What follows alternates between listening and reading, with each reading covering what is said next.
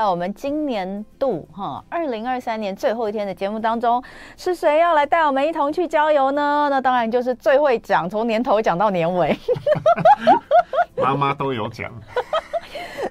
哎呦，真的不能笑哦，真的，一笑都不行了。今天严肃一点，一笑我就要咳了。好，让我们欢迎深度旅行家马继康老师。好，各位听众朋友，大家好。各位可能今天有些人看得到我们，有些人只是听声音。我们今天，我跟同文今天虽然是讲跨年，可是我们都穿黑色。对，我们怎么一身黑？哎，黑色幽默嘛，黑色幽默。这个以新的心情，然后面对二零二四年的开始。没有，我刚跟马老师说，我真不想要。跨过哎、欸，对，因为我觉得怎么过那么快？今年还有大概有一卡车的事情都还没做完，就要到明年了。真的，你知道就是今日毕，对，小时候要延到明年。小时候就说今日事今日毕，然后大了之后就发现，不但今日事无法今日毕，连今年事都没有办法今年毕。对，我也不要给自己太多压力了。嗯，对，其实慢慢的这个处理就好了。真的，你看。谁知道明天会发生什么事？真的，尤其现在这个世界，真的，所以我常讲，及时行乐，把握当下才是最重要的。你就一定要带到那个你的工作，你的工作就是要带大家及时行乐。旅行现在就是大家的显学嘛。哎、欸，其实已经很多人不在不在台湾了耶。哎，对啊。我今天早上今天早上开车真的是一路顺畅，这一个礼拜都好顺畅。哦，那太棒了！我希望明天这个往南，因为明天我要带呃七十位朋友去台南跨年。你是要去台南跨年？对，那我很担心哇，那个塞车会影响到我的行程。我说没有，大家都出国去玩。我说没有，没有，没有人是大家都往外面跑。对，哎，为什么会想去台南跨年？你是要去看日出吗？呃、对，看日出，而且呢还要什么送旧？我们讲说迎新送旧嘛，大家都着重在迎新的部分，嗯、其实忘记了要送旧。好，因为刚刚提到要洗心革面，然后反省一下二零二三年自己到底在做什么坏事，嗯、迎接新的一年二零二四重新做人。嗯、所以一般我们都会跑到花东海岸、东海岸地区迎接元旦第一道曙光。对啊，好，可是为什么要去台南？因为台南是全台湾唯一有举办包括送旧迎新。十二月三十一号最后一道阳光，其实也是出现在我们讲说台南。各位可能不知道啊，台湾本岛最西端其实也在台南，叫曾文溪。出海口那个地方有一个国圣灯塔，好，所以每年各位台南市政府都会在七股的井仔角盐田那边举办送二零二三年最后一道这个夕阳的活动。我有在自由时报上昨天头版右边看到一小块，我想说这个东西为什么要？放在《自由时报》的头版右边，那我现在知道了，原来是有办活动。对，而且台南市政府基本上他们强调就是哇，二十四小时不停歇。为什么叫二十四小时不停歇？你看前从前一天十二月三十一号傍晚下午开始，在井仔井仔角就有盐田。送完最后一道夕阳之后，紧接着又有跨年晚会，跨年晚会完又可以跑到我们讲说台南的左镇二寮去迎接第一道曙光，真的就是不让你睡。等一下，等一下，不对啊！对，为什么今年第一道曙光？会在台南啊、呃？没有，台南的第一道曙光，因为我们讲第一道曙光，你在你家楼上也可以看第一道曙光啊，啊 不一定要大千里呃大老远跑到某个地方。可是人都是这样嘛，自己在家觉得很孤单。这种逢年过节，大家仪式感要很重。我跟你讲，我是一个仪式感超重的人，对。但我从年轻的时候就不懂为什么都、啊、都就不懂为什么要去看第一道曙光，因为啊、呃，甚至有些人不看第一道曙光，可是他会参加元旦升旗典礼。元旦升旗典礼我可以接受啊。啊，因为元旦升旗典礼，它就是元旦才会有的。对，平常每个人的仪式感不同啊。但但日出每天都会有啊。啊，日出每天，可是就像我们讲，枫叶到处都是，为什么大家跑去日本呢？好，那日本枫叶比较多。没错啊，那。刚刚提到的仪式感，元旦哦，一年新的开始，当然意义性是更强。对了，平常叫你看日出，你不会起来啦。可是元旦也不会起来，迎接新的一年，很多人不起来。很多人说为什么要出去玩？好，其实要体验家的美好，才知道窝在家里面到底有多好。你知道我朋友啊，他们那时候就是很疯哎、欸，他们在台北一零一跨完年，搞到一两点之，搞到一点多就跨完年马上了。他们好像是跨完年马上，嗯、然后就就跳上捷运，然后往那个台北车站出发，然后搭车没有。搭车去台东，因为他们要看第一道曙光，他们就在那个列车上面睡觉。是，然后呢，到了台东，因为到了之后还要还要一段路嘛，嗯、也不是马上嘛，对，不对？是不是在太马里？太马里。对啊，在太马里，有一年呢、啊，他们是这样搞，就是那个晚上在那边呃参加一零一的那个跨年派对，然后呢再去再去这个搭车，然后然后去看那个台台东的第一道曙光。对。很热血啊！然后我就觉得真是神经病，回来要补一个礼拜的眠啊！真的是神经病。但哦，我不能这样讲。那就仪式感嘛，仪式感。我朋友超有仪式感，是这么有仪式感呢？他今年好像要在日本还是哪里跨年，所以他现在人已经飞出去。对，好，我们没关系，我们就来看看哈。呃，今天我们的主题就是马老师要带我们一起去跨年追日啊。呃，二零二三的最后一次日落，二零二四的第一道曙光。呃，到底全台湾哪里看最美？那刚刚已经讲到了，这个台南就是最后落日，落日，落日点。落日整个西海岸都有落日啦，并不是说只有台南才看得到夕阳。可是我讲啊，人通常都是什么？喜欢往人多的地方，尤其这种节庆啊活动的时候，所以呢会办活动的就是在台南金仔角盐田这个地方。其他各县市反而比较着重在迎曙光的活动，而并没有在送旧，也就是啊送走二零二三年最后一道夕。所以它是怎样？它是落日之后，大家一起送落日，然后晚会。呃，通常下午开始就有活动，因为晚上那个地方很昏暗，没有灯光，所以通常都是下午可能三四点开始，然后就开始有陆陆续续的活动。那当然最后一道光线，我查了一下，应该是五点十二分日落。好，所以呢，送走这个今年最后一道的这个夕阳，也算完成今年该做的这样的一个事情。嗯。我知道为什么大家不送落日了。为什么？送完就黑蒙蒙的，然后大家解散，很。那怪、嗯、可是不会、啊，我自己觉得，因为有的时候我们要看夕阳。各位不知道同学有没有看过夕阳？好、嗯，尤其西部在冬天那个夕阳，真的像咸鸭蛋一样。对，哎，我跟你说，很大很漂亮。我觉我有一次去嘉义玩，啊，嘉义的那个市区就是跟台南一样，听说因为那个棋盘式的街道，所以我就在一个巷子里面全日，对不对？对。很漂亮啊，对啊，所以像咸鸭蛋一样啊。对，可是有的时候因为天气的关系，哇，你要看到这种像咸鸭蛋非常漂亮的太阳，不见得看得到。可是我自己觉得哈，什么时候最漂亮？你要看日出也好，要看夕阳也好，很多人都是着眼在哇五点十二分，或是日出六点三十九分。其实我觉得你要找到，甚至晚一点点离开，因为前后包括太阳快要落下，或是太阳快要升起，甚至落下之后那个云彩的变化，那个才是最漂亮的。所以呢，不是只。看那一颗太阳啊，哦，很多人都要抓准那个时间，就太阳落了之后的那个那个色彩的变化，对对对，而且说实在话，大家来到这个地方，可能也都自己开车。那开车其实相对来，就算晚了黑了，拿个手电筒照一下，其实也无妨。而且各位很多人来参加这个活动，如果你平常不是元旦或是最后一天来参加，你会觉得哎呦，真的太阳落下之后都没有人，可这时候周边都是人啊，反而大家那种欢欣鼓舞、雀跃的心情，其实是会感染的。嗯，好，所以这个台南送夕阳，那当然送完夕阳之后，接下来呢就要去全台湾追曙光。所以我们来看看哦，其实呃，确实也有中央气象署也有公布这个跨年的日末日出的资料。那今年元旦全岛第一道曙光是在离岛的兰屿，好。本岛的第一道曙光是在屏东的恒春呢，没错。今年是在恒春，不是在台东哦。嗯，其实要看地理位置的状况，因为我们现在是冬天，北半球的冬天基本上太阳直射是在南半球，嗯，好，所以你要看日落，中央气象署也有。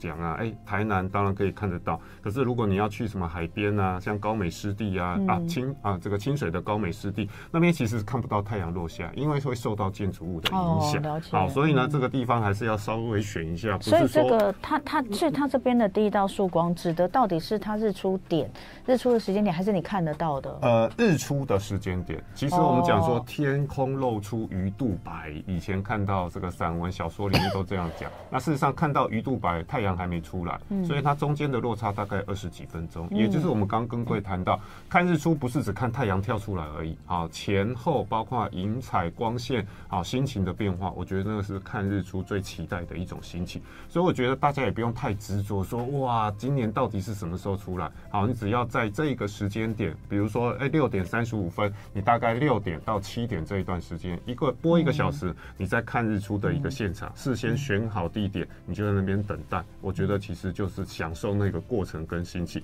就算看不到太阳出来，看不到那一颗咸鸭蛋，好，因为很多人一看没有，很多时候就放弃了。可是我有一年我记得印象很深刻，在七星潭花莲七星潭看日出，刚出来的时候没有，可是你会发现，哎，过了五分钟之后，太阳就从云缝中，我们讲说露出来。所以大自然的变化其实是很快，人需要有一点点耐心呐。看日出的过程不是享受那种欢欣鼓舞，我觉得它其实也是跟自己对话的一种过程。嗯，好，我们就来看哦，刚刚有讲这个中央气象署公布的这个元旦的第一道曙光哈，离岛在蓝屿，本岛是在屏东的恒春。对，那他也讲到了在二零二三十二月三十一号那一天的最晚日末，呃，确实是在台南市的台江国家公园，台江就很美啊，坐船出去看日落啊，嗯、那里每那里每天都有人坐船出去看日落，嗯、真的太美了。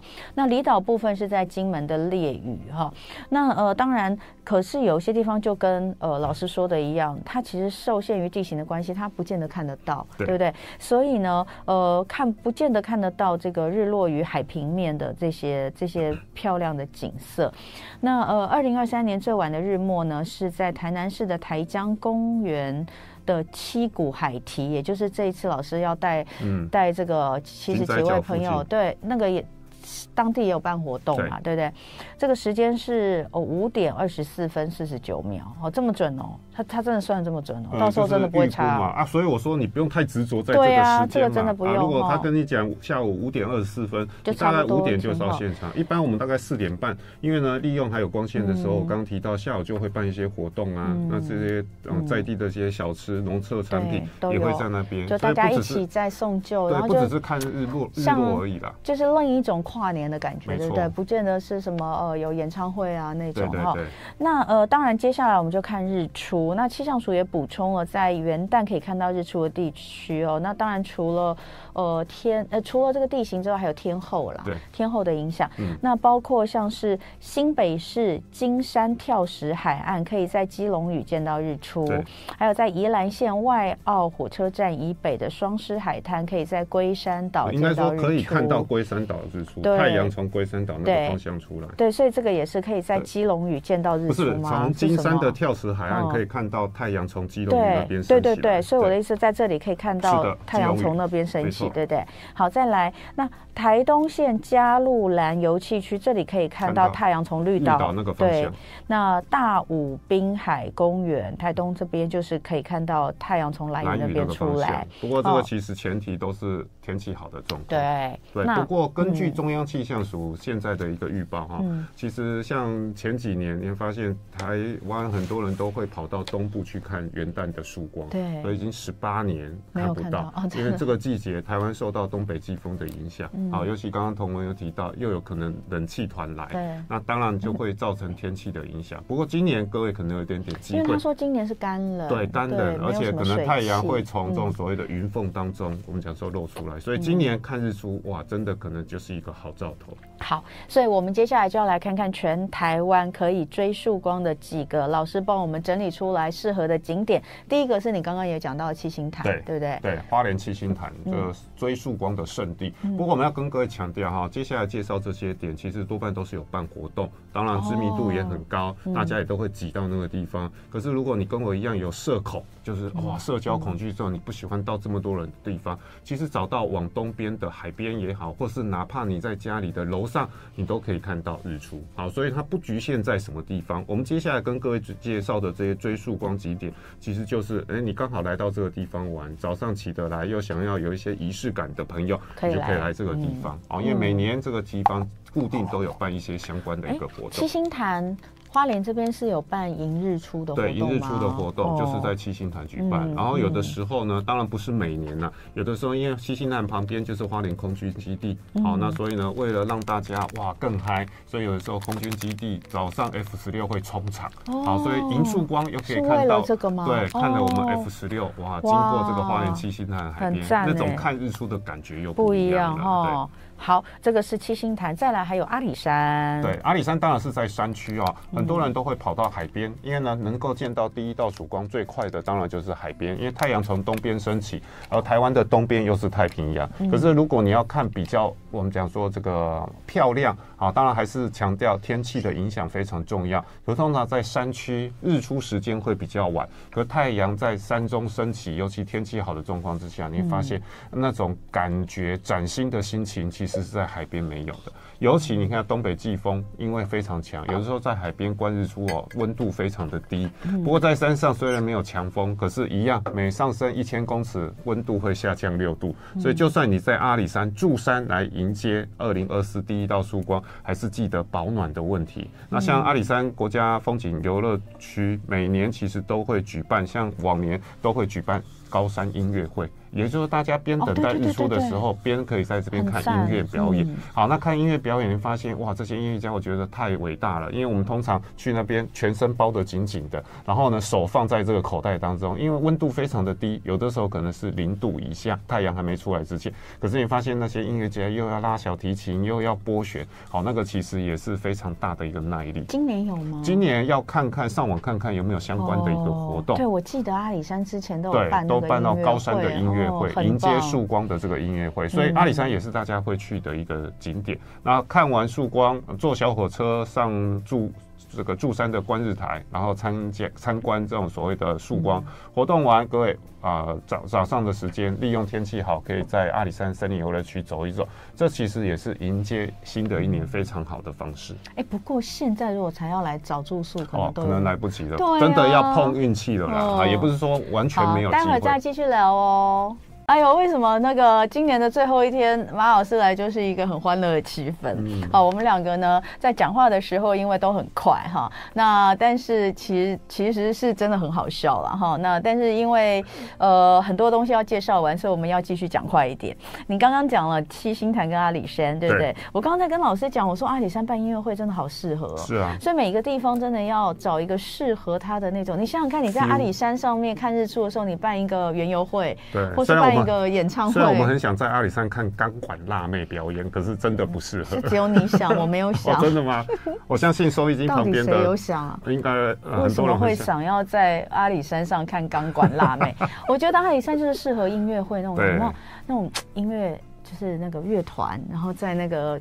云雾缭绕间哦，真的超赞。没错，好，垦丁龙盘，对，那肯定是另外一种感受、啊。垦丁另外一种感受，垦、嗯、丁这个地方大家都去过哈，可是大家都跑到垦丁大街哈。嗯、那事实上，垦丁龙盘这个地方，各位有去过？那边真的可以感受到风的威力，而且呢，那边真的可以看到台湾三个海面。往东看太平洋，往南看巴士海峡，往西边看就是台湾海峡。它是它是最南最南边，它其实靠近鹅銮鼻。好，那所以在那个地方是相对的一个高地。好，所以那边呢，登高望远看日出其实是非常棒的。好，不过呢，真的那个地方啊，呃，你会发现这个季节风非常非常的大，所以如果要上去。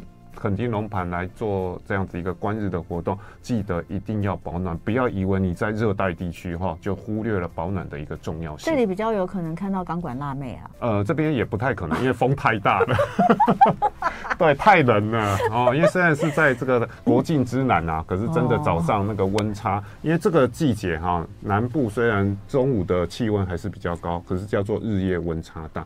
日夜温差可能高达可能十五度、二十度左右都有可能的，对，所以来到这个地方，那这里有什么温？还有也有办活动吗？呃，也有办活动。那什么活动？其实也就是一些主持人啊，或是一些表演啊，简单的。因为呢，往年这个地方风太大，连架那个所谓的 truss 好都很困难，因为那个风大到有时候人都站不住。好，不过你要体验一下，哇，站在这个地方感觉也是非常不错，而且呢，让人家感觉天涯海角。好，尤其男女朋友、情侣特别推荐来这边，可以拍那个铁达尼号，哇，You are the king of the world 那种感觉。好，就是如果你想要成为一个追风少年、追日少女的话，这里很适合，这里非常适合，又可以追风，又可以追日出，对，而且。你看，哎，早上看日出穿羽绒衣，可是呢，到了中午太阳出来的时候，又可以穿比基尼，好，所以呢，两个愿望一次满足，都可以在这个地方体会。嗯、好，这是肯定的龙盘。接下来，哎，蓝屿的冬青村，这我们刚刚讲到，它就是对。如果就整个中华民国来讲，因为我们有分本岛的最早日出跟中华民国领土，你别忘了我们在东南沿海还有一个兰屿，好，就经度来讲，它其实是最。第一道看见这个曙光的地方，嗯、那当然蓝雨说大不大，说小不小。那当然你要在哪里看？首先呢，你要看书要搞清楚东西南北啊，因为有些人说我跑到为什么这个呃看日出都在东边？因为东太阳从东边升起啊，这是简单的 common sense。难道你要跑去西边看太阳吗？哪有？你还不是要在台南看日出？那个呃看日出那个时间会比较晚，那是山上的日出。可是你要抢时间，我要看到第一道曙光，基本上一定。要跑到东部，所以要先搞清楚蓝屿也有分东边跟西边。啊，当然推荐大家就是蓝屿东青村。从东青村望过去，它有一个海湾，然后那边呢可以看到很多蓝屿达悟族的拼板舟，再加上远方海面上有所谓的军舰岩，所以整个也是很多摄影玩家非常喜欢拍照的地方。我们提到太阳就是那一颗啊，为什么大家要跑到不同地方看日出、看夕阳？因为后面搭配的景色就好像我们去看枫叶，哎，美国也有枫。叶啊，加拿大也有，但他们不是台湾也有枫叶，但他们不是同一颗啊，啊，当然不是同 啊啊同一种嘛，同一种，所以呢，你发现为什么大家跟你讲话好有意思，还是喜欢跑到日本？好，因为日本后面那种文化，比如说神社啊、寺庙啊，搭配起来感觉就是没有。你刚刚前面讲为什么要去看日出？太阳都是同一颗啊，对，太阳都同一颗，这就我的心声。啊 我就是觉得去看日出是一件好辛苦的事情，哦，到好多地方。但是阿里山看日出不一样。对，为什么不一样？不，另外一颗吗？对啊，阿里山为什么不一样？对啊，为什么不一样？因为阿里山的日出有有歧视哦。阿里山的日出旁边没有。没有别的东西呀？怎么没有别的东西？有山啊，有山有云啊。实际上，我要跟大家证明一下哈，就很多人说我们上阿里山看日出，其实上阿里山看的不是阿里山的日出，我们是站在阿里山看玉山全台最高峰的一个日出。哦，对，因为你站在山上，你是看不到。就像我们刚刚说，你站在哪里是看到太阳从什么岛升起？没错，没错，对。所以你站的位置其实是在阿里山山脉这边，在柱山的。那为什么不要去玉山看日出？因为玉山你就看。看不到日出啊！你看到的是从东海岸升起的日出啊！那当然呢，为什么喜欢在阿里山看日出？因为玉山是全台最高峰嘛。我们看日出就希望哇，明年能够百尺竿头更进一步，就像那一颗太阳能够跳得越高，照得更远。啊，那午后不？好了，你看每一次讲完，我都想要抱团，我都要抱团了。好，再来我们来看台南二寮。对，嗯，台南二寮也是我。呃，这个今年要带朋友去跨年的地方，好，因为我每年其实都有举办跨年的这样的行程了。嗯。那二寮这个地方，它的特色虽然它没有办法见到时间上的第一道曙光，可是太阳总是会从东边升起嘛，所以只要在那边等待，太阳还是会升起。可是这个地方太阳日出有什么不一样呢？因为它海拔相对比较低，像我们刚刚介绍的这个阿里山啊，甚至呢垦丁啊，你会发现风大又冷，甚至呢高度海拔很高，对，舟车劳顿。可是二寮这个地方，它其实就在平地，它的海拔大概两百多公尺而已。你说两百多公尺能够看到日出，别忘了太阳一定都会打东边升起。而这个地方，你发现搭配二寮左镇这个地方非常特殊的地形，叫做泥岩地形啊。我不知道同学有没有看过月世界？你是说那个红色的那个土吗？不是，不是红色的土，那红色的土，三义火焰山，那也是一种恶地形。可是这边的恶地形，它是什么？全部都是白色的。它其实有点像月世界的感觉。我知道，我有一次开车经过，我没有进去玩，但我有开车经过。那个是泥岩，很特别。所以你发现太阳从那边升起，然后在这边其实是台湾欣赏低空，有时候会有云海。比如说前一晚有下雨，太阳升起的时候，哇，那个啊云雾蒸腾的感觉。你不用到高山，海拔两百多公尺，你也可以看到云海，可以看到非常漂亮的日出。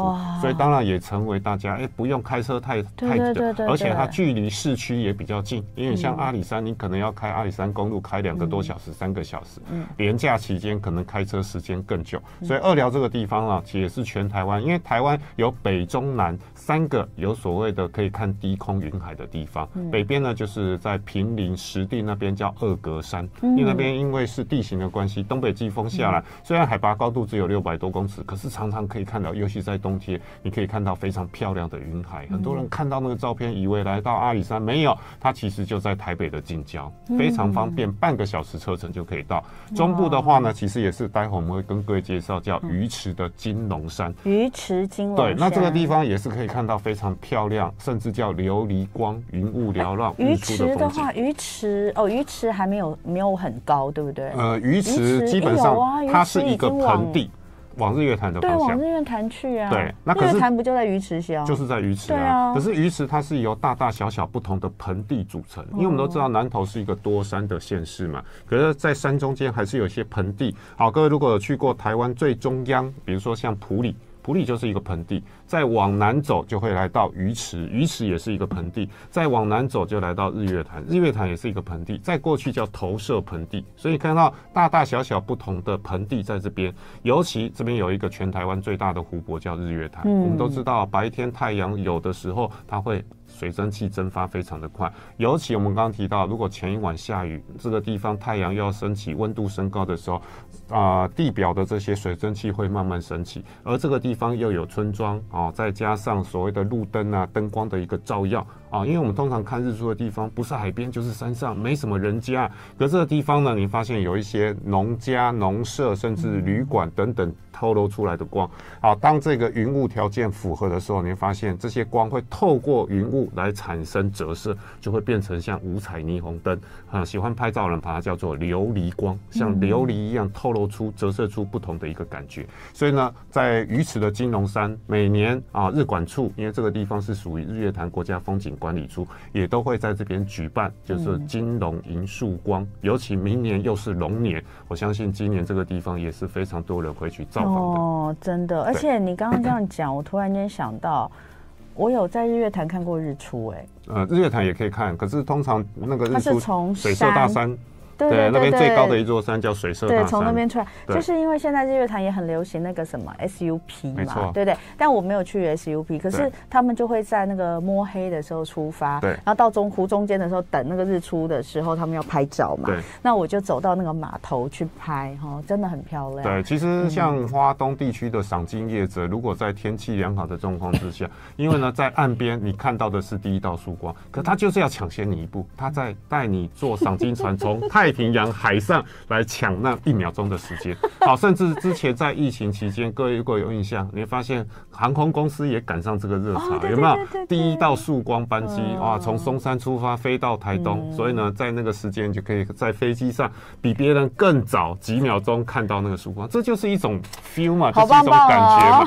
大家都有看到，可是我看到的时间比你早，哎，这就是我们讲说不一样的一个感受。好，最后我们就来讲这个是呃，这个最有名的看日出景点就是太麻里。没错，那太麻里有一个曙光园区，顾名思义就是每年什么时候最热闹，就是在迎元旦曙光的时候最热闹。那这边相对来讲交通也比较方便，因为坐火车来到太马里车站，通常也会有一些接驳车啊，甚至呢步行其实就可以到这个会场。所以对很多朋友来讲，就像同文刚刚提到，你的朋友哇，参加完这个一零一跨年之后，直接坐火车来到这个地方。那台铁其实也有加开这种所谓的夜车班次，也让刚刚提到这些热血的青年，能够我们讲说，在参加完各地的这些跨年活动之后，能够来到太麻里来参加一年一度的银树光。那这个地方呢，其实看到的，如果天气好的状况，就可以看到绿岛蓝雨，太阳从东边那个方向升起，好，这也是非常棒。当然，另外。在东海岸还有一个非常棒的一个景点叫三仙台，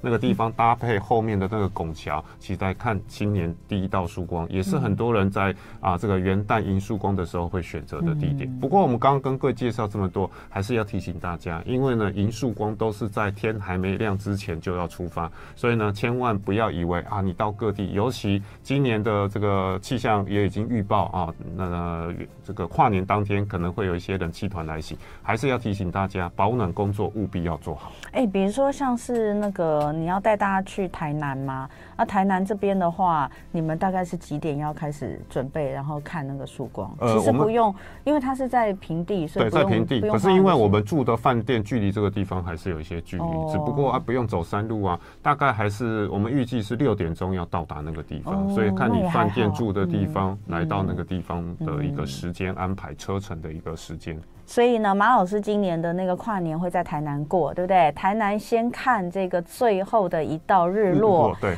然后呢，呃，那边会有一些活动，然后隔天早上呢是看这个第一道台南的一道第一道曙光，哈，元旦第一道曙光。请问会有台南小吃行程吗？啊，没有，这一趟行程并不是在小吃。对，唉，另外的行程才有台南还好没有参加。不可能全部都要啦！谢谢马继康老师，大家可以去关注深度旅行家马继康的。全球就爱点你 UFO。